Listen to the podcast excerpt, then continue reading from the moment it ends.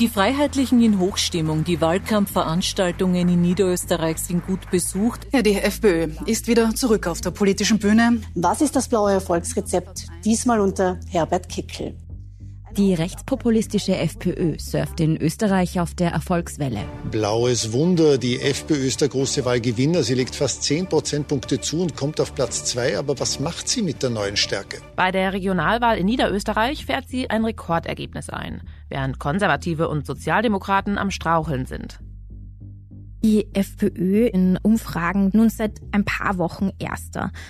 Treiben die aktuellen Krisen unserer Zeit die Wählerinnen in die Arme der Rechtspopulisten? Die Teuerung setzt ganz vielen Menschen zu. Gerade das Thema Impfpflicht, das hat sehr, sehr viele beschäftigt. Oder ist es das Versagen der Großparteien, das die Freiheitlichen für sich nutzen? Der FPÖ kam da ganz bestimmt auch zugute, dass natürlich danach in der Volkspartei mehrere Affären und Skandale, mutmaßliche Korruption ausgebrochen sind. Dabei ist es gerade einmal vier Jahre her, dass die FPÖ selbst vor einem Scherbenhaufen stand.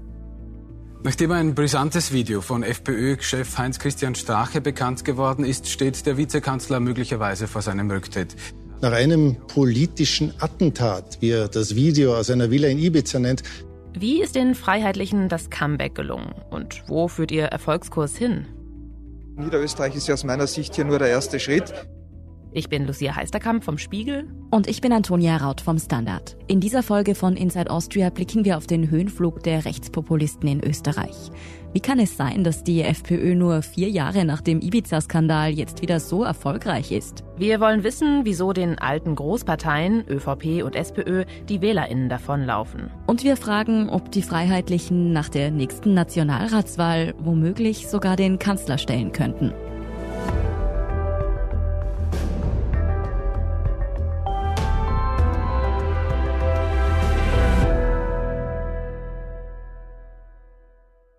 Bevor es losgeht, diesen Hinweis kennen Sie schon, in dieser Folge geht es unter anderem um schwere strafrechtliche Vorwürfe. Für alle genannten Personen gilt wie immer die Unschuldsvermutung. Und jetzt geht's los. Die FPÖ feiert ihren Erfolg. Bei der Regionalwahl in Niederösterreich schaffen es die Rechtspopulisten auf Platz zwei hinter der ÖVP. Das ist in erster Linie ein Wahlsieg der Bürger, die genau jene Themen, die wir angesprochen haben, auch als die wesentlichsten achten. Niederösterreich ist ja aus meiner Sicht hier nur der erste Schritt. Sonntag, der 30. Januar, Niederösterreich. Österreichs größtes Bundesland hat gewählt und die FPÖ fährt ein Rekordergebnis ein. Die Rechtsaußenpartei kommt auf mehr als 24 Prozent der Wählerstimmen. So viele wie noch nie in Niederösterreich und ein Plus von 10 Prozentpunkten im Vergleich zur letzten Wahl. Während die Freiheitlichen feiern, herrscht bei den Großparteien SPÖ und ÖVP eher Katerstimmung.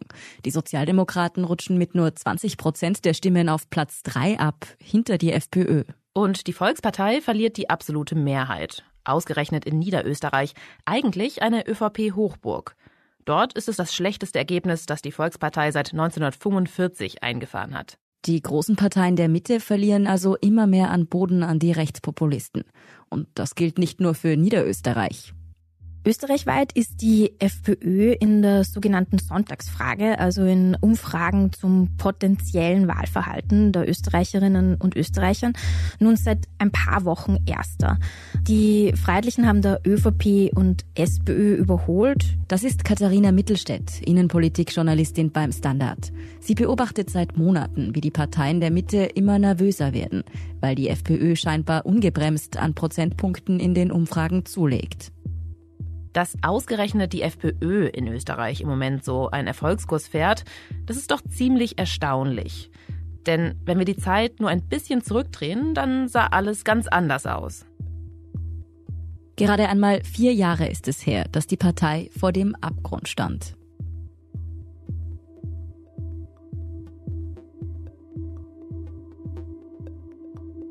Nachdem ein brisantes Video von FPÖ-Chef Heinz-Christian Strache bekannt geworden ist, steht der Vizekanzler möglicherweise vor seinem Rücktritt.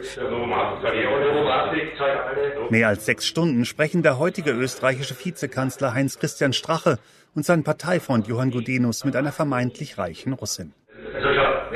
Im Mai 2019 veröffentlichen die Süddeutsche Zeitung und der Spiegel heimliche Aufnahmen aus dem Jahr 2017. Wir kennen diese verpixelten Mitschnitte heute als das Ibiza-Video. Man sieht darin, wie der damalige österreichische Vizekanzler und FPÖ-Chef Heinz-Christian Strache und sein Parteifreund Johann Gudenus in einer Finca auf Ibiza einer angeblichen Oligarchin auf den Leim gehen. Frei von der Leber weg sinnieren sie vor ihr über mögliche Medienmanipulation und verdeckte Parteispenden in Österreich. Wie wir heute wissen, stecken hinter dem Video ein Anwalt und der Privatermittler Julian Hessenthaler. Wir haben zu der Ibiza-Affäre auch eine eigene Inside Austria-Reihe gemacht. Für uns ist an dieser Stelle jetzt aber vor allem eines wichtig. Also das Ibiza-Video hat einen absoluten innenpolitischen Supergau in Österreich ausgelöst. Denn damals ist die FPÖ eigentlich gerade auf dem Höhepunkt ihrer Macht. Sie war Regierungspartei, hat gemeinsam mit der ÖVP unter Sebastian Kurz regiert. Strache war Vizekanzler. Man kann sagen, er hat damals den Zenit seiner Karriere erreicht und dann war der Fall dementsprechend tief. Die Konsequenz, Strache tritt noch am Tag nach der Veröffentlichung des Videos als Vizekanzler zurück. Am Ende zerbricht die Regierung zwischen Volkspartei und FPÖ. Und die anstehenden Neuwahlen drohen für die Rechtspopulisten zum Desaster zu werden. Heinz-Christian Strache wie auch Johann Gudenus, also die beiden Hauptdarsteller, wenn man so möchte, im Ibiza-Video, haben beide nach der Ibiza-Affäre ihre Ämter zurückgelegt. Für die FPÖ ist gerade Straches Rolle in dem Skandal desaströs. Wir dürfen nicht vergessen, Heinz-Christian Strache war zu diesem Zeitpunkt für viele die FPÖ. Er hat die Partei über zehn Jahre lang geführt. Trotz seiner Kontakte in die Neonazi-Szene und rassistischen Entgleisungen haben die Freiheitlichen in dieser Zeit viele Stimmen dazugewonnen. Strache steht für harte rechtspopulistische Antimigrationspolitik. Das kommt gerade nach der großen Fluchtbewegung 2015 bei vielen gut an. Strache ist seit seinen Zwanzigern Berufspolitiker und eigentlich erfolgsverwöhnt. Er sträubt sich dagegen, seine politische Karriere jetzt einfach aufzugeben. Er hat angekündigt, dass er gegen die Hintermänner des Videos vorgehen will. Es stand auch eine Rückkehrstrache, es sind verschiedene Parteiämter immer wieder mal im Raum. Doch zumindest für die anstehenden Neuwahlen ist klar, dass Strache nicht als Spitzenkandidat antreten kann. Und als Ersatzmann bietet sich einer ganz besonders an. Das heißt nicht, dass wir uns von den Inhalten verabschieden, ja, sondern dass wir die Partei in eine bessere Zukunft bringen. Norbert Hofer war bei der Präsidentschaftswahl 2016 der Präsidentschaftskandidat der FPÖ. Und wenn wir uns zurückerinnern, hat er damals extrem gut abgeschnitten. Norbert Hofer ist die vielversprechendste Personalreserve der FPÖ. Er ist bei den Präsidentschaftswahlen damals nur haarscharf dem jetzigen Bundespräsidenten Alexander van der Bellen unterlegen. Auch mit diesem Wahlkrimi haben wir uns übrigens in Inside Austria schon einmal beschäftigt. Hofer wirkt für einen FPÖ-Politiker nach außen hin eher zahm. Was nicht heißt, dass er inhaltlich nicht auch rechts außen beheimatet wäre. Aber er tritt gemäßigter auf, fast ein wenig schmeichlerisch. Sehr samtig im äußeren Erscheinungsbild, aber knallhart in den Positionen. So analysiert es damals ein Politbeobachter im Präsidentschaftswahlkampf. Hofer wird also das neue Gesicht der FPÖ. Strache ist zwar von allen Ämtern zurückgetreten, bleibt aber Mitglied bei den Freiheitlichen. Doch kurz vor den Nationalratswahlen kommt ein weiterer Skandal rund um die FPÖ ans Licht. Und wieder dreht er sich um Heinz-Christian Strache. Man kann sagen, politisch das Genick gebrochen hat ihm dann eigentlich fast eine andere Causa, die sogenannte Spesenaffäre. Im September 2019 sickert über Medienberichte durch, Strache soll laut dem Wiener Parteiobmann Dominik Nepp über ein monatliches Spesenkonto von 10.000 Euro verfügt haben. Und über dieses mit gefälschten Belegen private Ausgaben abgerechnet haben. Er soll zusätzlich einen Mietzuschuss für sein Haus bekommen haben. Es ist dann ein Foto aufgetaucht von einer Tasche mit Bargeld. Wenn wir uns die Vorwürfe im Detail ansehen, klingt einiges fast schon absurd. Der Ex-Vizekanzler soll zum Beispiel monatlich 2.000 bis 3.000 Euro für ein Handyspiel namens Clash of Clans Fans ausgegeben haben, aus der Parteikasse. Diese Affäre schadet Strache vermutlich noch mehr als das Ibiza-Video. Und zwar nicht bloß, weil der Skandal so knapp vor der Wahl hochgeht. Sondern vor allem, weil Strache damit die Kernbotschaft der FPÖ verrät. Und die könnte man so zusammenfassen, wir mit euch hier unten gegen die da oben, die sich auf eure Kosten bereichern. Plötzlich war der bodenständige Bierzelltyp Strache in der öffentlichen Wahrnehmung einer von denen da oben mit einem Luxusleben. Und bei der Nationalratswahl im September 2019 hat das die FPÖ dann noch ganz klar zu spüren bekommen. Sie ist um fast 10 Prozentpunkte abgestürzt auf damals dann 16 Prozent der Stimmen. Nach dieser Wahlniederlage bricht die FPÖ endgültig mit Heinz-Christian Strache. Ich darf bekannt geben, dass der Ausschluss von Heinz-Christian Strache erfolgt ist. Norbert Hofer wird nun auch neuer Parteichef und kündigt an, die Vorkommnisse genau aufklären zu wollen. Und man muss auch dazu sagen, dass die FPÖ zumindest dann in weiterer Folge natürlich irgendwie sich schon relativ klar von dem allen distanziert hat. Es ist ja niemand mehr politisch für die FPÖ heute aktiv, der damals beteiligt war. Es ist ein erster Schritt in Richtung eines Neubeginns für die FPÖ. Und nur kurze Zeit später überrollt ein völlig anderes Ereignis das Land und die ganze Welt. Etwas, das den Rechtspopulisten noch einmal hilft, die eigenen Skandale vergessen zu machen.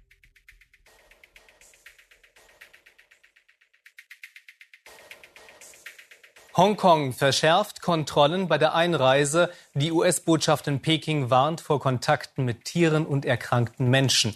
Anlass dafür ist die mysteriöse Lungenkrankheit in der chinesischen Millionenstadt Wuhan, ausgelöst möglicherweise durch ein neuartiges Coronavirus.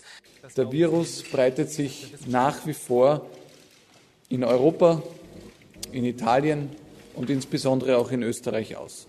Gerade einmal ein halbes Jahr nach der Nationalratswahl, neun Monate nach Ibiza, kennt die Welt, kennt Österreich nur noch ein Thema. Das Coronavirus zwingt die Gesundheitssysteme weltweit in die Knie. Ein Land nach dem anderen geht in den Lockdown. In Österreich gibt es in der Krise eigentlich eine Art politisches Übereinkommen zwischen der Regierung aus ÖVP und Grünen und der Opposition. Maßnahmen werden zwar hinterfragt, es gibt Kritik an der Corona-Politik, aber ganz grundsätzlich stellen weder die Sozialdemokraten noch die liberalen Neos je in Frage, dass Covid eine enorme Gefahr darstellt und es Maßnahmen braucht. Anders ist es bei der FPÖ. Die FPÖ war relativ von Beginn an und wurde es dann immer stärker zu der Opposition in der Corona-Krise. Ganz zu Beginn der Corona-Krise ist auch die FPÖ für Lockdowns und spricht sich für rigide Maßnahmen aus. Aber das ändert sich schnell. Parteichef Norbert Hofer bleibt da aber eher noch unter den Gemäßigten in der FPÖ.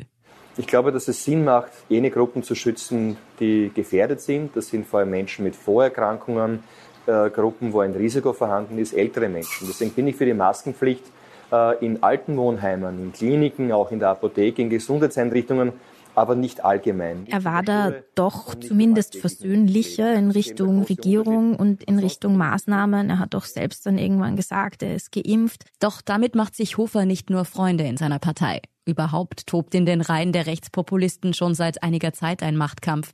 Es wird an Hofers Sessel gesägt. Und zwar vor allem von diesem Mann. Es äh, hat eine Diskussion darüber gegeben, wer im Falle einer möglicherweise vorgezogenen Nationalratswahl als Spitzenkandidat zur Verfügung stünde. Herbert Kickel ist der rechte Hardliner in der FPÖ. Als junger Mann hat er die Reden für Jörg Haider geschrieben. Später ist er dann zur rechten Hand von Heinz-Christian Strache geworden. 2005 wurde er Generalsekretär der FPÖ. Er galt damals über lange Zeit so ein bisschen als das stille Mastermind im Hintergrund. Es wurde da sehr viel über Herbert Kickel geschrieben und auch ein bisschen herumgeheimnist wer dieser Mann ist, der im Hintergrund womöglich auch mehr die Fäden zieht, als man sich denkt. Danach in der Regierung Kurz wurde er zum Innenminister und es hieß damals, dass Herbert Kickel eigentlich gar kein so großes Interesse hatte, in die erste Reihe vorzutreten. Doch der Eindruck soll trügen. Und die Unterschiede zwischen dem Hardliner Kickel und dem gemäßigten Hofer könnten nicht größer sein. Nicht nur in der Corona-Frage, sondern auch in anderen kam es zwischen Herbert Kickel und Norbert Hofer immer wieder zu Differenzen.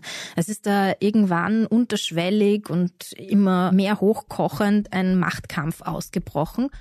Solche Machtkämpfe haben in der FPÖ durchaus Tradition. Auch beim Strache-Abgang 2019 spielten parteiinterne Grabenkämpfe eine Rolle.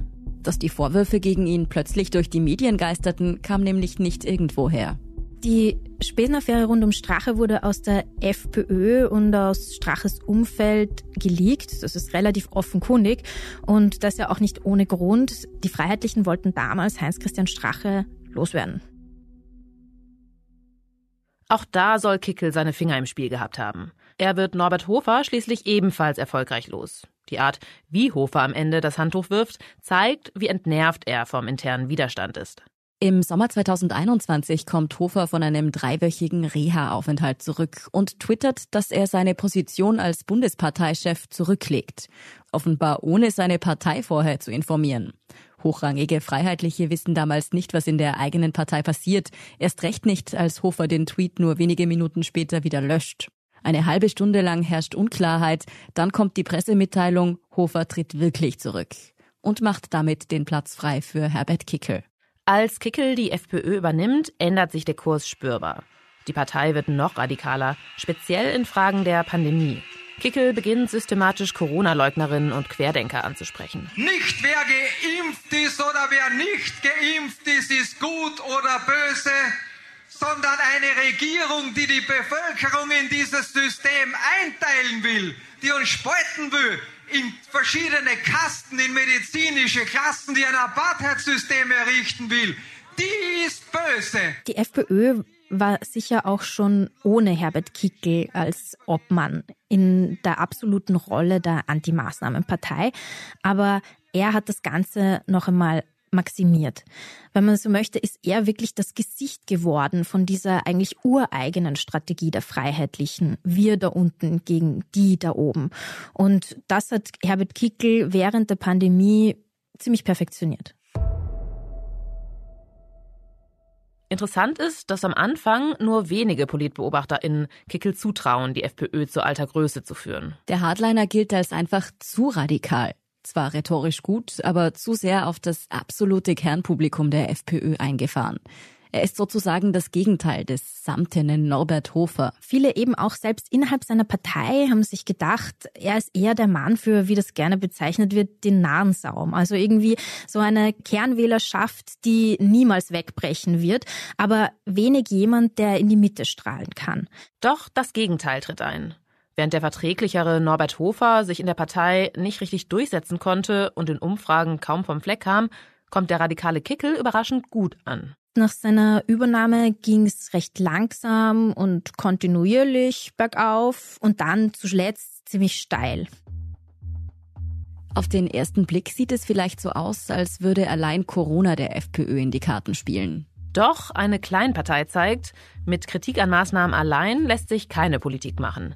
Die MFG, kurz für Menschen, Freiheit, Grundrechte, gründet sich in der Pandemie mit dem Anspruch, die Partei der MaßnahmengegnerInnen zu sein. Natürlich gab es da die Angst, dass die MFG der FPÖ ordentlich Stimmen klauen könnte oder auch wenn nur ein paar, das reicht ja. Niederösterreich hat aber gezeigt, dass die MFG offenbar mehr ein Funkenschlag in der Parteiengeschichte Österreichs war. Insgesamt schafft es die MFG da nämlich gerade einmal auf 0,5 Prozent der Stimmen, ist also weit davon entfernt, in den Landtag einziehen zu können. Die Niederösterreich-Wahl zeigt aber auch, dass das Thema Corona für viele Menschen nach wie vor eine große Rolle spielt. Gerade das Thema Impfpflicht, das hat sehr, sehr viele beschäftigt. Unser Kollege Oliver Dasgupta, Autor beim Standard und beim Spiegel, war für uns in Niederösterreich unterwegs. Er hat sich zwei Gemeinden angeschaut, in denen die FPÖ ganz besonders gut abgeschnitten hat. Bei seinen Gesprächen mit den Menschen vor Ort kam immer wieder das Thema Impfen auf. Ja, ich habe eine Frau, die um die Mitte 40 war, gesprochen und die schilderte mir, dass sie vor gar nicht allzu langer Zeit wirklich ganz ÖVP-nah war. Also die war da fest verwurzelt bei den Konservativen. Für sie war die Impfpflicht der persönliche Knackpunkt. Österreichs Regierung hat die Impfpflicht ja im Herbst 2021 angekündigt. Etwa ein halbes Jahr später wurde das Gesetz dann aber doch wieder gekippt. Trotzdem oder vielleicht gerade deshalb haben die Regierungsparteien für viele Menschen in der Sache kein gutes Bild abgegeben. Was hier auffällt, mit dem Thema Impfpflicht kann die FPÖ vor allem auch bei Frauen punkten. Während die Rechtspopulisten eigentlich traditionell mehr Männer ansprechen, haben sie diesmal bei der Wahl in Niederösterreich auch bei Frauen deutlich zugelegt. Dieses kategorische Nein der FPÖ zur Impfpflicht, das hat sich zumindest in Niederösterreich jetzt voll ausgezahlt. Dinge wie dieses Plädoyer für dieses Pferdeentwurmungsmittel, das ja eher peinlich war, das ist jetzt vergessen, das kam auch nicht mehr jetzt von Kickel, aber jetzt erinnern sich die Leute einfach daran, der hat damals sowieso sich von Beginn an gegen diese Impfpflicht ausgesprochen und ähm, das zahlt sich jetzt aus. Die FPÖ schafft es allerdings auch andere Ereignisse geschickt für sich zu nutzen. Und die erste große Chance bietet sich für den noch frischen Parteichef Kickel schon wenige Monate nach seinem Amtsantritt.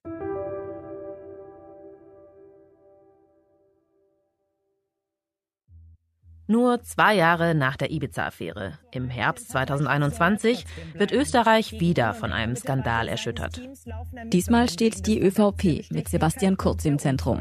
Was in Österreich seit Monaten unter dem Stichwort Inseratenaffäre läuft, das würde man wahrscheinlich keinem Drehbuchautor abkaufen. Da soll ein aufstrebender Jungpolitiker gefälschte Wahlumfragen in Umlauf gebracht haben, die seinen Aufstieg stützen, mithilfe seiner Handlanger. Gegen ihn und enge Mitarbeiter seines Teams laufen Ermittlungen wegen des Verdachts der Bestechlichkeit und der Untreue. Kurz hatte sich bis zuletzt gegen diese Anschuldigungen gewehrt. Mein Land ist mir wichtiger als meine Person. Die Inseratenaffäre hat auf die gesamte politische Landschaft in Österreich massiven Einfluss genommen, vor allem deshalb, weil die sehr, sehr starke ÖVP plötzlich kontinuierlich sehr massiv abgestürzt ist. Über die Ereignisse, die die ÖVP damals ins Straucheln bringen, haben wir hier schon oft gesprochen. Der Skandal kostet Sebastian Kurz die Kanzlerschaft. Und auch andere Vertraute aus seinem Umfeld verlassen die Regierung. Es kommt zu einem umfangreichen Personalwechsel. Auf Kurz folgt Schallenberg. Was heute so gesittet ablief bei der Vereidigung des neuen Kanzlers in Österreich, kann die dunklen Seiten des Sebastian Kurz nicht verdecken. Und Kurz Nachfolger als Regierungschef Alexander Schallenberg hat nun ebenfalls angekündigt, sein Amt zur Verfügung zu stellen. Karl Nehammer, ehemaliger Berufssoldat und langjähriger Parteifunktionär, soll das politische Beben in der Alpenrepublik zum Stillstand bringen. Aber auch wenn die Köpfe getauscht wurden, so richtig erholt hat sich die ÖVP von der Erschütterung auch unter dem jetzigen Bundeskanzler Karl Nehammer bis heute nicht. Schlimmer, es folgten noch weitere Skandale. Mal geht es da um mutmaßliche illegale Parteispenden, mal um Postenkorruption. Der FPÖ kam da ganz bestimmt zugute, dass in der Volkspartei mehrere Affären und Skandale mutmaßliche Korruption ausgebrochen sind und die ÖVP sich ja bis heute deutlich schwerer darin tut, sich von dieser Ära zu distanzieren. Es wird da viel mehr auf laufende Ermittlungen verwiesen und der klare Schlussstrich, wie es in der FPÖ erfolgt ist, den gab es bei der ÖVP nie. Denn obwohl Sebastian Kurz die Politik offiziell hinter sich gelassen hat, schlecht über ihn reden will in der Volkspartei eigentlich niemand. Kurz tritt weiterhin auf Parteitagen auf und wird bejubelt. Manche sehen sich sogar mehr oder weniger offen nach einer Rückkehr des früheren Hoffnungsträgers. Es ist ein ganz anderer Umgang mit den Fehlern aus den eigenen Reihen als damals bei der FPÖ mit Strache nach dem Ibiza-Skandal. Eine echte Aufarbeitung der mutmaßlichen Korruptionsfälle hat es bis heute nicht gegeben sowohl Sebastian Kurz als auch sein Nachfolger Karl Nehammer, die haben ja quasi so getan, als ob das Thema in ihrer Partei, in ihren Reihen nicht existiere. Und Karl Nehammer schafft es einfach nicht, sich abzugrenzen, trotz all dieser Enthüllungen von Kurz und seinen Leuten. Immer wieder hört man in der ÖVP den Satz, die Partei habe kein Korruptionsproblem. In der Bevölkerung kommt diese Haltung offenbar nicht gut an. Die Wählerstromanalysen aus Niederösterreich zeigen relativ klar, dass die größte Neuwählerschaft der FPÖ von ehemaligen ÖVP-Wählern kommt. 72.000 Stimmen sind bei der Niederösterreich-Wahl von der ÖVP zur FPÖ gewandert. Wenn man bedenkt, dass insgesamt rund 920.000 Menschen gewählt haben, ist das schon eine beachtliche Zahl. Ein deutlich geringerer Teil, 29.000 Stimmen, hat die FPÖ von früheren SPÖ-Wählern bekommen. Also es kam von beiden Parteien etwas, aber der größte Teil doch eindeutig von der Volkspartei. Jetzt ist die ÖVP in Niederösterreich auch die mit Abstand größte Partei. Das heißt, dort sind auch zahlenmäßig die meisten Stimmen zu holen. Aber dass tausende eingefleischte StammwählerInnen abwandern, das dürfte die Volkspartei schon beunruhigen. Unser Kollege Oliver Dasgupta hat in Niederösterreich mit einigen FPÖ-ErstwählerInnen gesprochen. Zum Beispiel einer Frau, die eigentlich ihr Leben lang bei der ÖVP beheimatet war. Sie sagte wortwörtlich, die ÖVP habe ihre Grundsätze aufgegeben, meinte allerdings auch, dass diese Entwicklung, dass man ideologische Wurzeln aufgibt, die habe eigentlich mit Sebastian Kurz angefangen und sie nannte dann auch das Thema Korruption. Viele der FPÖ-ErstwählerInnen haben erzählt, sie wollen mit ihrer Wahl der ÖVP einen Denkzettel verpassen. Da fragen wir uns allerdings, warum gelingt es eigentlich ausgerechnet der FPÖ so gut, diese Protestwähler anzusprechen und nicht etwa der SPÖ? Die ist in Österreich ja immerhin größte Oppositionspartei.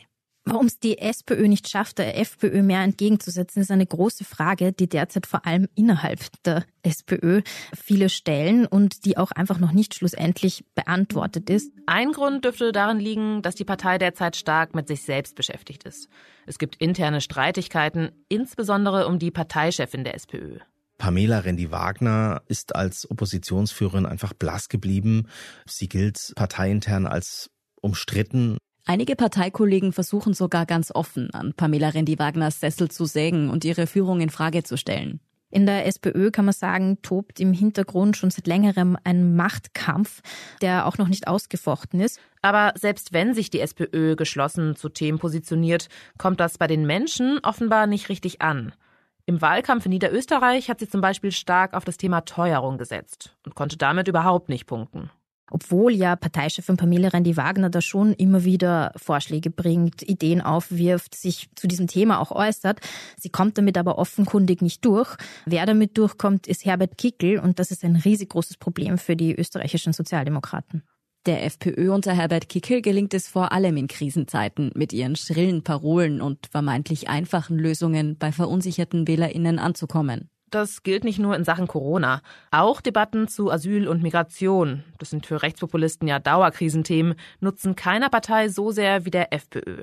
Dabei versucht auch die ÖVP immer wieder durch einen harten und teils populistischen Migrationskurs das Thema für sich zu besetzen. Sie wissen, meine sehr geehrten Damen und Herren, wir haben derzeit äh, eine hohe Zahl an illegaler Migration, an Menschen, die sich aus wirtschaftlichen Gründen auf den Weg machen und letztendlich auch in Österreich um Asyl ansuchen. Und ich habe hier an dieser Stelle schon mehrmals angekündigt, dass es hier unterschiedlichster Maßnahmen braucht, ein Maßnahmenbündel braucht, damit wir hier dagegen auch vorgehen können. Gerade vor dem Hintergrund des Ukraine-Kriegs und der vielen Menschen, die von dort fliehen, glaubt man in der ÖVP offenbar mit Angst vor Migration punkten zu können.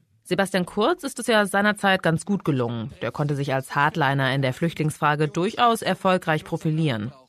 Und ich kann heute auch das Versprechen abgeben, dass wir alles tun werden, um die illegale Migration zu stoppen, damit es in Österreich wieder mehr Ordnung und Sicherheit gibt.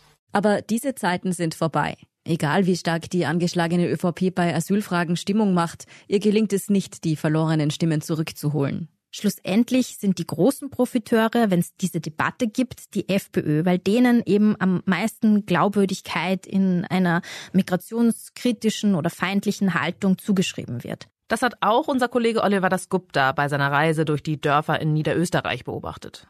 Dort gibt es keinerlei Migranten, nicht einmal besonders viele Menschen mit Migrationshintergrund. Aber die Leute sind aufgeschreckt durch die ÖVP, die ja seit Monaten auf dem Thema Migration, Asyl doch recht markig herumreitet. Natürlich gibt es Gemeinden in Niederösterreich, wo viele Flüchtlinge untergekommen sind. Aber gerade in den Dörfern, in denen unser Kollege unterwegs war, ist das eigentlich nicht der Fall. Die Menschen haben keine schlechten Erfahrungen mit Geflüchteten gemacht und in der Regel auch überhaupt keinen Kontakt zu ihnen.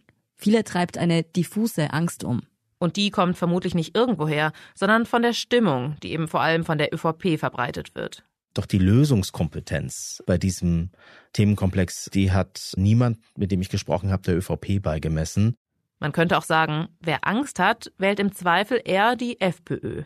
Ähnlich ist es beim aktuellen Krisenthema Inflation. Auch dort schafft es die FPÖ ziemlich erfolgreich, sich mit populistischen Forderungen als Alternative zu den etablierten Parteien zu präsentieren. Eine der ganz großen Forderungen von Freiheitlichen ist es natürlich, dass die Sanktionen gegen Russland beendet werden müssen und dadurch, so wird es zumindest insinuiert, dann die Teuerung ihr Ende hätte, was natürlich faktisch so nicht stimmt. Aber auch wenn die Forderungen der Freiheitlichen bei näherem Hinsehen eher Schlagwörter als echte Verbesserungsvorschläge sind, bei Menschen, die stark unter der Krise leiden, stoßen sie mit solchen simplen Heilsversprechen trotzdem auf offene Ohren. Die Teuerung setzt ganz vielen Menschen zu und staatliche Hilfen können nicht gänzlich abfedern, dass Mieten massiv steigen, dass Lebensmittel teurer werden und variabel verzinste Kredite schwer zurückzuzahlen sind. Die österreichische Bundesregierung hat ja vergleichsweise viel Geld in Teuerungshilfen gesteckt, aber bei vielen Menschen bleibt schlussendlich eben trotzdem über, dass das Leben teurer geworden ist oder womöglich für einige auch einfach nicht mehr leistbar.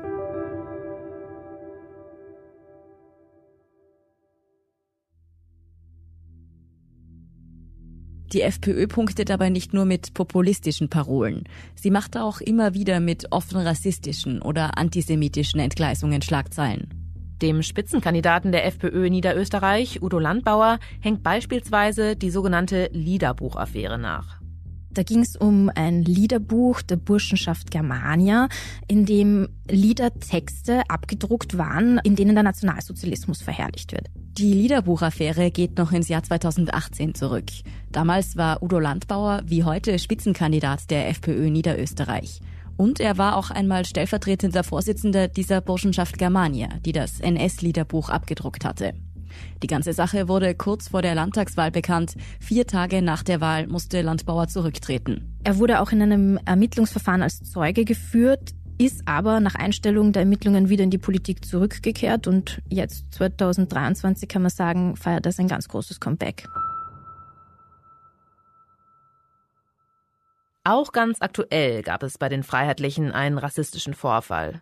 Der niederösterreichische Landesrat Gottfried Waldhäusel von der FPÖ hat vergangene Woche mit einer Aussage landesweit für Empörung gesorgt. Er wird in einer TV-Sendung auf Puls 4 von einer Schülerin mit Migrationshintergrund darauf hingewiesen, dass sie, die Schülerin, heute nicht in Wien wäre, wenn sich Waldhäusels Vorstellung von Asylpolitik durchgesetzt hätte.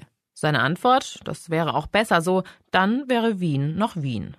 Waldhäusl wiederholte seinen Satz dann sogar nochmal in einer Sendung von OE24. Ich habe gesagt, und dazu stehe ich, wenn die Asyl- und Einwanderungspolitik der Freiheitlichen schon unter Jörg Haider begonnen, vor über 30 Jahren, die beinhaltet Nein zur Massenzuwanderung, Nein zu illegalen Grenzübertritten, wenn die bereits gegriffen hätte, würde Wien noch Wien sein. Und damit nicht genug. Vor wenigen Tagen kritisierte Landbauer, also der mit der Liederbuchaffäre, dass Österreich nach dem schweren Erdbeben in der Türkei und Syrien finanzielle Hilfe leistet. Die drei Millionen aus dem Auslandskatastrophenfonds bezeichnet er als Millionengeschenk an das Ausland und schreibt auf Facebook, damit müsse Schluss sein. Solche Ausfälle sind bei der FPÖ keine Einzelfälle.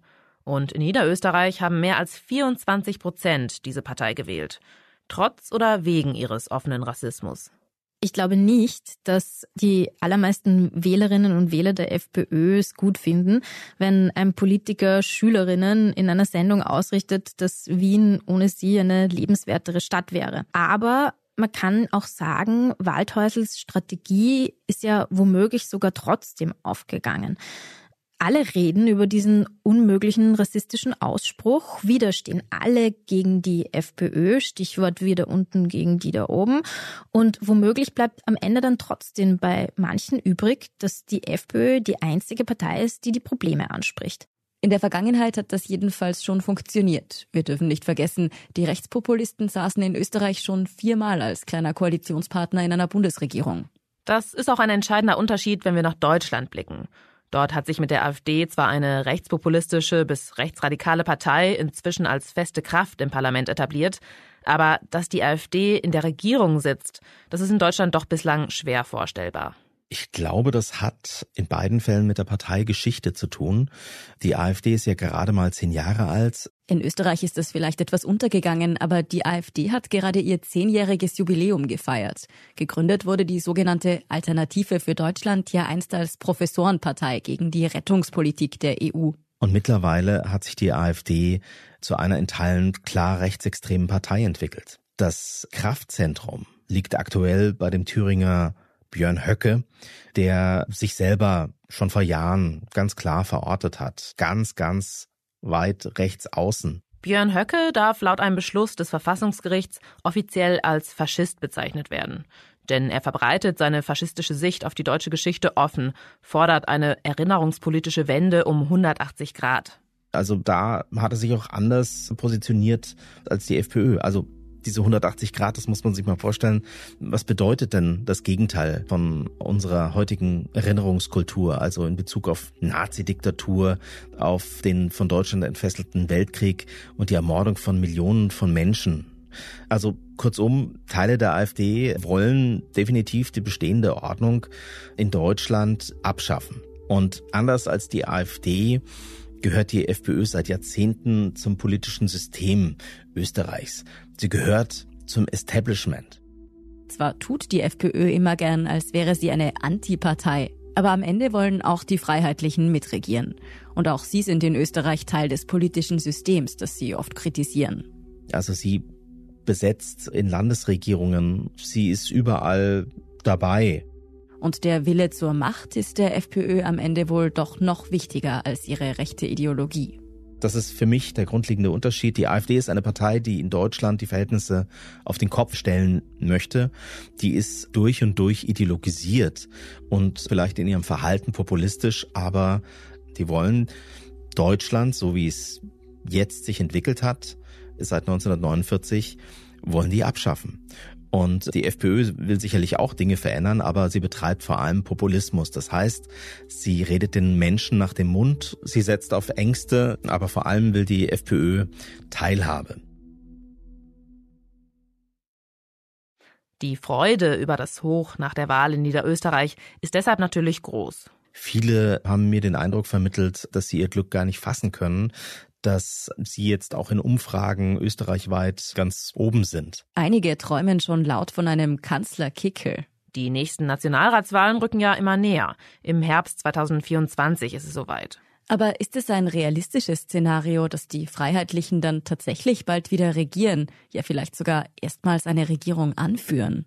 Also für einen Kanzler, Herbert Kickl, gäbe es mehrere Fallstricke.